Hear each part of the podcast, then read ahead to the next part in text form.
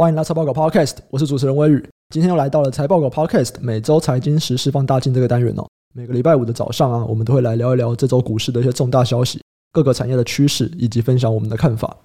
这一周呢，我们会聊三个主题哦。第一个就是保护元件，听说它的订单全部都看到年底了。然后接下来我们会来聊一聊瓶盖股要进入到拉货循环。这个算是过去十年很常见的一个周期吧，就是只要进到年底，iPhone 要发表之前，那瓶盖股都会有一个拉货的循环。那最后一个，我们来聊一聊太阳能模组的状况，因为太阳能模组的价格在过去一直涨很多嘛，所以整个太阳能的产业都不太好。啊，现在有一些新的状况，我们也会来聊一下。好，那我们就从第一个开始吧。我们先来聊聊这个保护元件的订单，全部看到年底，基本上大概有三间公司，好像六二二四的聚鼎、二四二八的欣勤，还有六六四二的富智。这三间公司啊，他们的股价要么就创历史新高，要么就创历史的次高。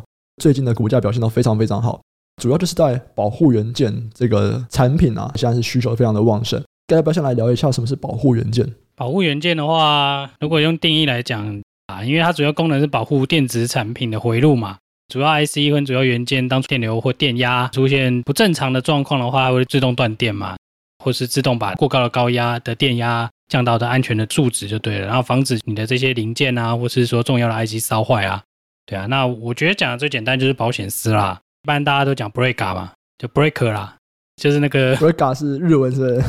对啊对啊，你去水店，你跟他讲你要买 breaker 断路器，哦，这真的是日文呢？对啊，它就是 breaker 的日文 叫 breaker，啊，你去看房子，他不就给你开那个总开关就那个啊？哦。我发现台湾有很多这种词，其实都是之前日文留下来的。例如说，我们在学拳击，那拳击的那个右手通常是你的后手嘛，就大家可能右撇子，所以右手是比较重的拳。所以其实他们那种重拳，他们叫 right，那其实就是 right right hand 的意思，他们叫 right。很多啦，大妈孔古力也是啊，对啊，是英文呢，他把它整成日文，后来又变成台语，对啊，这很多。像我们刚刚聊的这些保护元件啊。他们最近订单全部都看到年底哦，那主要的原因是什么？市场最近保护元件很热，其实主要是车用啦。说为什么要看到年底？其实这个东西也是被动元件的一部分。电子产品的需求非常旺盛嘛，那对他们的需求就会很强大。尤其是这种各式各样的电子元件，其实都是会需要他们这些保护元件嘛。所以其实你看，只要是相关的这些小的电子零组件，其实最近的状况都很好，包含我们之前讲过的石英嘛，然后还有 MOSFET 嘛。甚至是 MLCC 状况都很好啊，其实这就是告诉你终端的电子产品的需求是相当旺盛的，一路传导到这些上游嘛，这个其实也算是其中的一部分了。其实我们虽然都是聊一些比较小的产业嘛，大家可能比较不常知道的，例如说我们这次在讲的这个保护元件比较少听到，可是你会发现说，哎，我们聊一聊，然后就说，哎，为什么它最近很热？最后就达到一个结论哦，就是要么就是车用，我们车用其实在过去几集其实非常非常常提到。所以这就是为什么大家在关注电动车啊。其实你不一定是只能够投资电动车，你不是只能投资特斯拉或者是中国那边的一些电动车品牌。其实你去往回看，你会发现说，哇，其实台湾真的是在整个车用的这供应链里面扮演一个非常大的角色哦。包含像刚刚 Sky 讲的那几个，还有我们今天讲的保护元件，其实这些东西它全部都会受惠于车用。其实我觉得这些东西就是大家如果了解这些产业的供应链啊，就能够有很多不错的投资机会。他们虽然不是很直接啦，但是其实车用毛利率比较高，或者说这个需求比较好的，那可能会排挤啊，对啊，它价格比较高了，可能会排挤其他的嘛，那其他的也会变得很紧啊。现在看起来就是蛮多电子元件啦，都有出现这个状况，就对了。好，刚刚我们讲的那三间公司哦，就是新情啊、巨鼎跟富智，这三间公司分别又有什么不一样吗？在这一波的涨幅里面？新情的话，它是三大保护都有啦，就是过电压、过电流嘛，压敏嘛，还有过温度嘛，热敏电阻嘛，反正它各种都有啦。它算是产品线比较分散的，它大概压敏跟热敏都大概四成啊，剩下还有一些 sensor。聚鼎的话，聚鼎比较知名吧，它也是 PPTC 啊，正温系数过电流保护嘛，这名字很长啦，算是热敏的一种嘛。那就是它跟心情有一些小差别啊，不过它比较多就是还是在这个 PPTC 啊，那。它的 PPTC 算是它非常非常主要的产品，它占比非常高啊。它最近看起来它涨很多嘛，因为主要是它并购了一个 TCLAD 吧，反正就是一个做铝基板的。散热铝基板其实一般就是用在这比较强大的散热器上面啦。我举个例子好了，他的客户可能就是一些挖矿的，还有车灯，所以这个跟车用是非常相关的啦。它 PPTC 主要客户就是苹果嘛。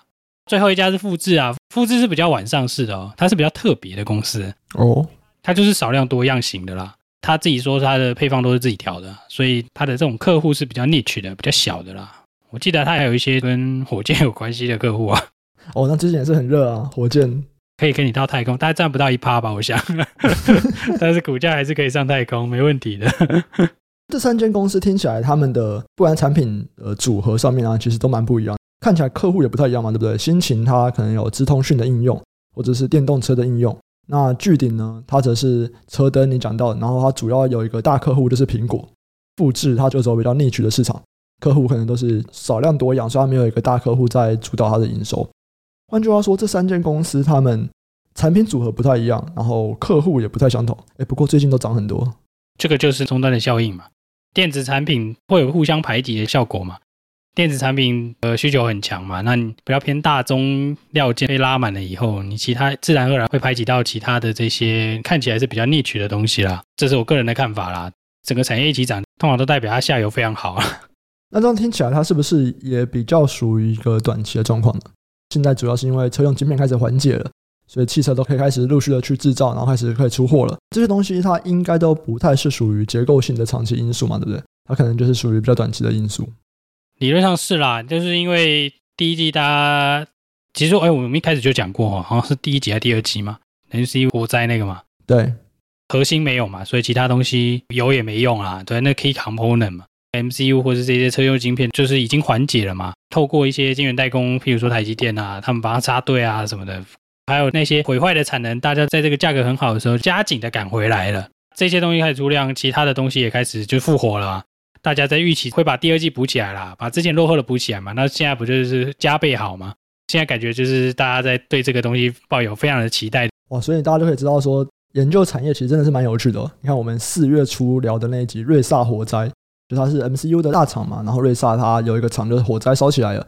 那这件事情会影响到，你看现在已经到七月中了，快要七月底，影响到七月底的 MCU 产能回来，然后会带动其他的电子零组件销售状况也会开始跟着变好。我觉得是蛮有趣的啊，大家可以从一件事情里面就发现说，哎，它好像跟三四个月以前的事情居然是有关的。是四月的 MCU 会影响到七月的保护元件，这个可能比较少人知道。不过下一个应该就是比较多人知道的，只要进入到下半年，一个很大的主题就是在苹果概念股。因为每一年的年底，苹果都会推出他们的新的产品嘛，新的 iPhone 啊，新的 MacBook，那他们都会提前拉货，所以在第三季的时候就会有一个拉货潮。今年这个 iPhone 的展望，根据 Bloomberg 的报道，他们是说今年他们要生产九千万只的下一代 iPhone，哇，这个东西是比去年的 iPhone 出货量还要增加二十趴。可其实 iPhone 十二是卖的非常好的一只手机哦，所以在接下来如果是 iPhone 十三的话，它要再多二十趴，嗯，这个苹果的预估也是蛮乐观的。那为什么苹果会预估的这么乐观呢？那么有一些推论啊，推论可能是说，他们认为新冠疫苗接种计划以后首次的 iPhone 发布会，所以可能会销售更好。这样，然后再来哦，这个是苹果推出的第二款五 G 手机，也许这也是在促使用户升级的关键诱因呢。疫情降温吗？其实我在我的 Facebook 上面有发一张图啊。如果我们要看整个新冠肺炎疫情的话，其实目前的 Delta 的确是有在扩散出去。不过打了疫苗的人，当然重症死亡的人数降很多。那大家可能觉得，反正就把它当做是一个小流感吧，反正死不了人之类的。打了疫苗就死不了人，就 当做一个小流感。我们先来聊一聊 iPhone 手机好了。有办法评论说他们 iPhone 手机的这个预估怎么样吗？我自己个人看法啦，其实去年是比较晚生产嘛，去年其实第四季才拉货嘛，你今年第三季拉，所以多了一点时间嘛。年对年的角度来说。增加的几率很高啊，因为去年就是比较晚生产，今年比较早嘛。光这个角度去想就好，就算需求少一点点，需求持平好了啦，今年的生产量还是会比去年多，这个很合理啊。这只是一个错字而已嘛，只是说因为那一篇的报道是比较耸动啦，就是二十 percent 啊，但你一般券商估计应该都 ten percent 左右吧。当然他们是期待举手机的换机潮啦，去年开始就是美国他们那边会开始会用毫米波嘛，他们是认为这样的手机会有这个换机潮吧。那我是觉得 我是不知道啦。五 G 吸引你吗？我觉得是蛮快的啦，但是我不会想要特别因为五 G 而换手机啊。我会因为想换手机，然后哦，因为有五 G 功能，所以用五 G 这样。所以你会因为换了手机，然后它有五 G 功能，你就会去升级五 G 的资费吗？没有啊，就到期再升级就好了，不急啊。我觉得五 G 真的是我就很鸡肋啦。就以目前来讲，就是你如果加量不加价，我当然 OK。但你要我为了这个多付钱，嗯，怪怪的。我目前也不觉得我有特别的需要五 G。对啊，我觉得还好啊，因为到处都有 WiFi 啊。其实你在城市里面，这个东西是有点鸡肋啦。但如果你生工作的环境没有很多的 WiFi 环境的话，那我觉得还不错啊。对啊，如果有吃到饱的话啦，吃到饱很贵哦，五 G，五 G 有吃到饱吗？这个应该要两三千块吧，两千多吧。我不知道，因为我平常都用 WiFi 啊，我好像改成流量了吧，我有点忘记了。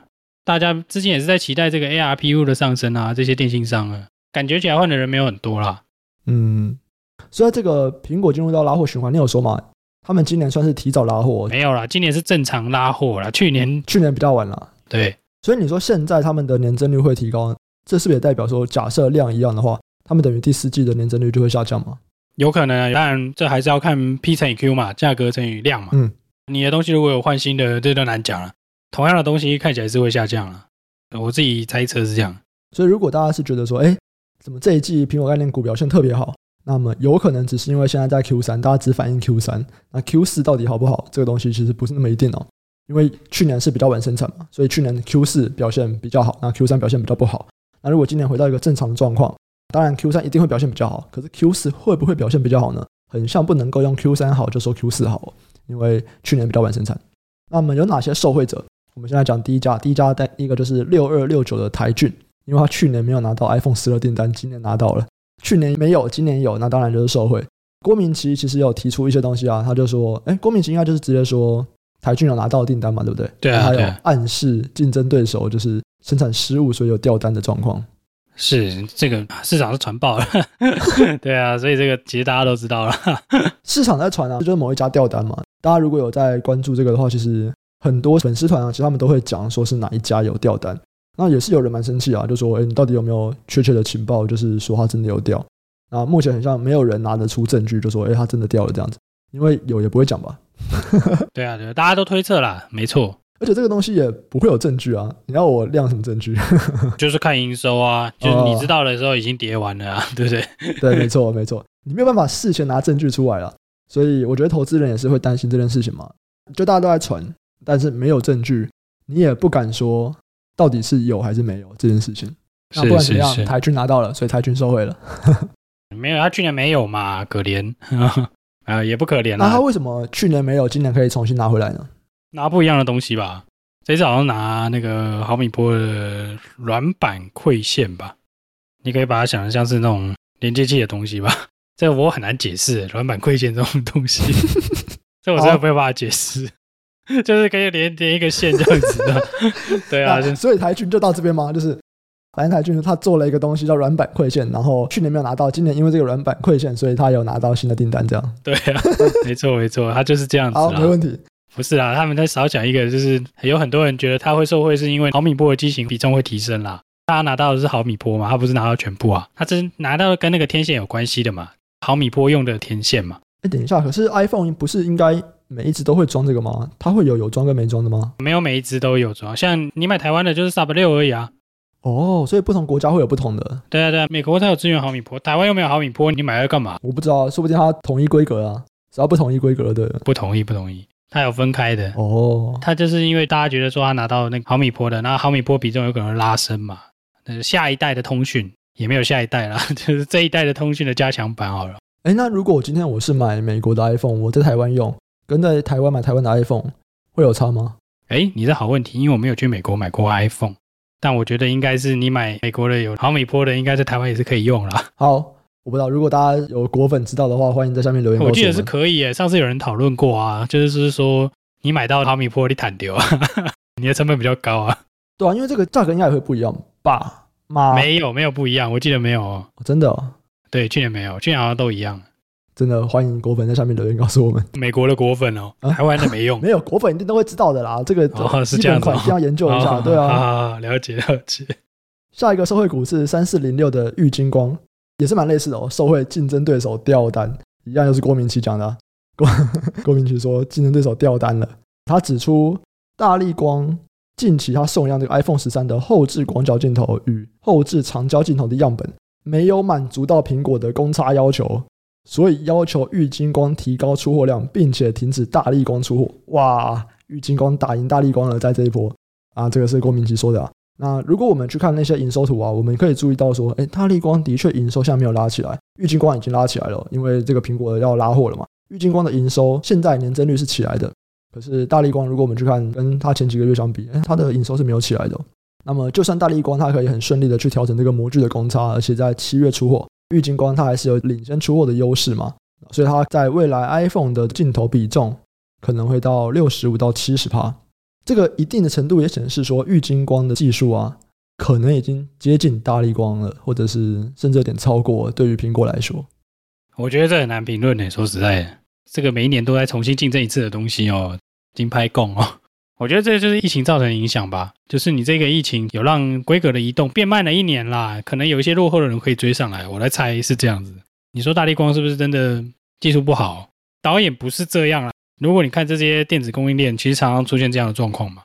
这一浪掉了，那它就会提供一个回档的机会，让你看它它下一波会不会回来嘛。那回来了就会赚钱了嘛。像今年的台郡就是去年掉了嘛，所以去年很烂，今年拿到了它又回来了。那你说它技术好不好？你很难用一年去评断啦，你很难去比较两家公司技术的优劣，那你只能看长期他们的绩效而已啊。当下一次你很难直接就下定论说啊，它不行了，绝对不会说大立光不行啊。我们以前可能会觉得大立光是远远领先其他同业的，结果现在居然会发现说，它的同业在某些地方居然表现得比它好。我觉得这件事情是有点令人讶异的东西哦。那你刚有提到嘛，因为疫情的关系，整个技术停滞了一年，这也是我们在讲说所谓的技术领先到底是不是竞争优势，其实一个很常讲的一个点啊，就是你要看技术领先到底算不算优势，你就要看技术的终点线在哪里嘛。如果今天技术终点线就在那边，那领先者到了，其实他就只能够等着被别人追上。就像刚刚 Sky 讲的，我们过去因为疫情的关系，在镜头的技术有点停滞，所以大力光它的技术啊也没有办法就是在保持着跟它的竞争对手的距离，就是领先在前面，所以它就会在那边，然后等着玉金光追上来这样子。就是当未来如果手机的镜头规格不再提升的时候，大力光还有什么方法去维持它的高毛利率？是啊，是啊，这个东西也是讲了好几年了，我们都会讲说镜头到底。还要不要再提升？虽然每一年都还是有持续提升啊，然后加更多的变化嘛，加了广角啊，加了这种微距嘛，夜拍啊，微距啊，各种奇奇怪怪的啊，鱼眼啊，对不对？以前都是在竞争解析度嘛，大家就会说解析度真的有必要到那么高吗？已经到肉眼看不出来。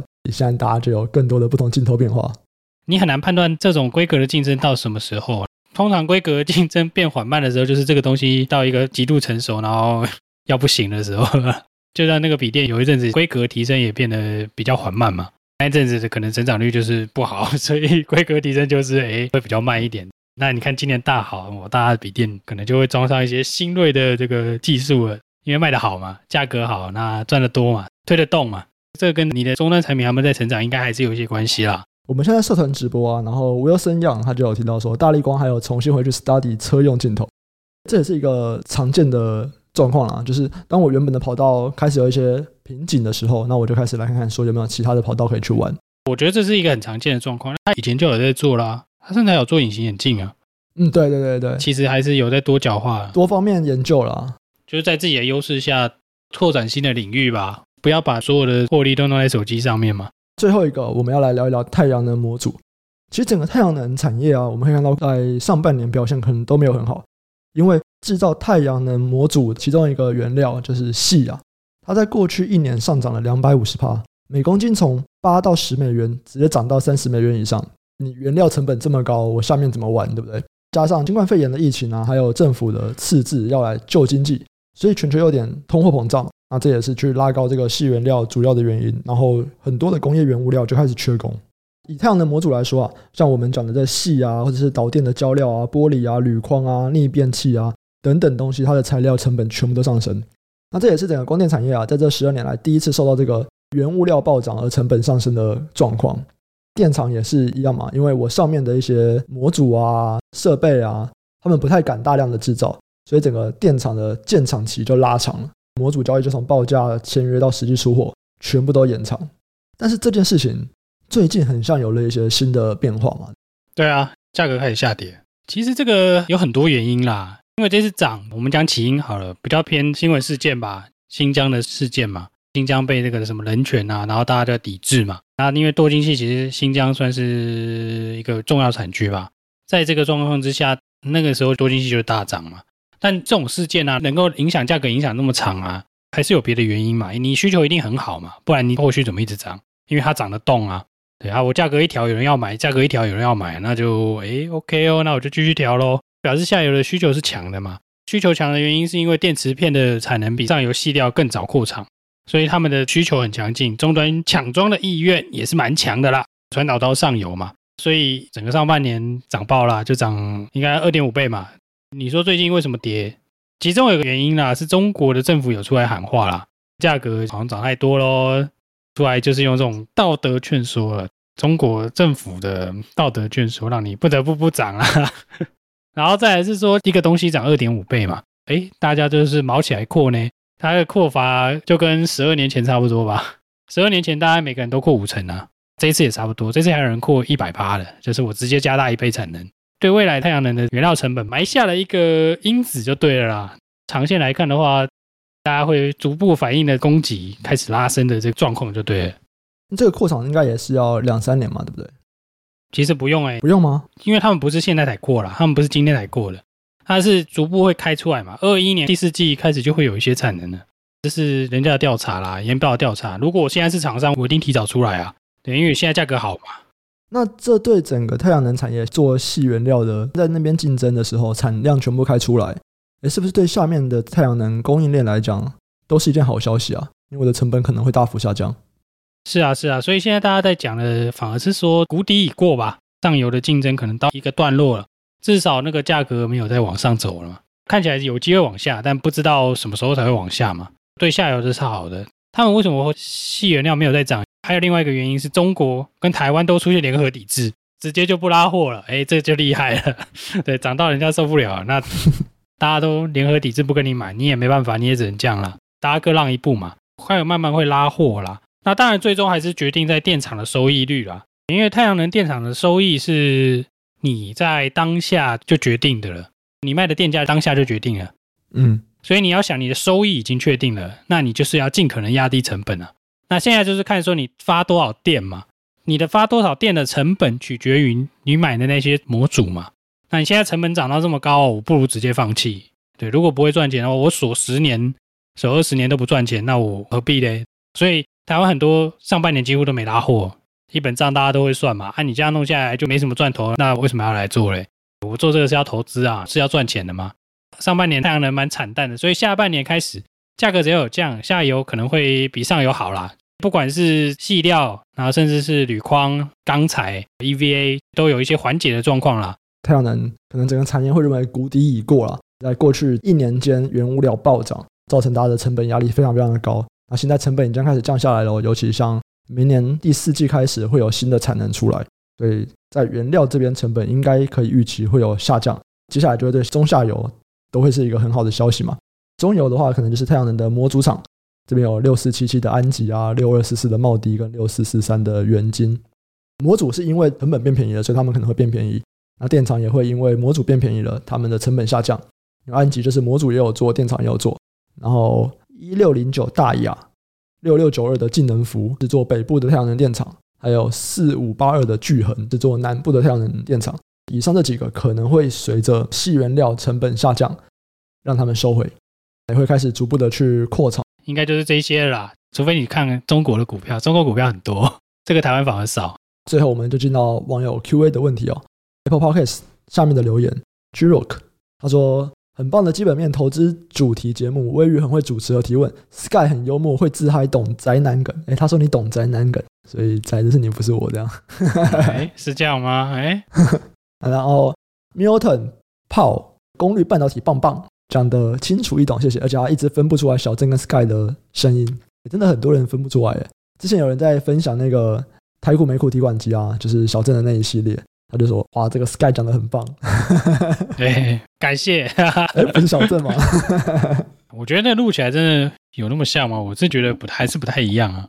因为大家都说像，所以你们就只好接受这个事实啊。我，我是觉得不像，没差了，对啊。Jobs AA，感谢两位常客优质深度的研究和知识。两位常客应该就是你跟小镇吧？然后说微雨是不是常被刁？是特斯拉铁粉。当主持人提问时很常被当，觉得很有趣。”我是特斯拉铁粉吗？我是 Elon Musk 铁粉。对，你不是特斯拉铁粉，因为你没有买车，所以你不是铁粉。可我已经说了，我第一辆车就是会买特斯拉。我就叫你买他的龙舌兰，你就不要。特斯拉龙舌兰是？对啊，特斯拉，你买来啊！我觉得超棒的，超屌，超贵，还有火焰喷射器，马克杯就可以了。火焰喷射器可以买啦。那个是 boring 的，那很酷。台湾不知道可不可以进呢？当然不行嘛，那个有破坏性哎。然后最后一位 P R D G G H，他说优质节目。那节目中有提到啊，可以打电话去询问公司发言人公司的情况。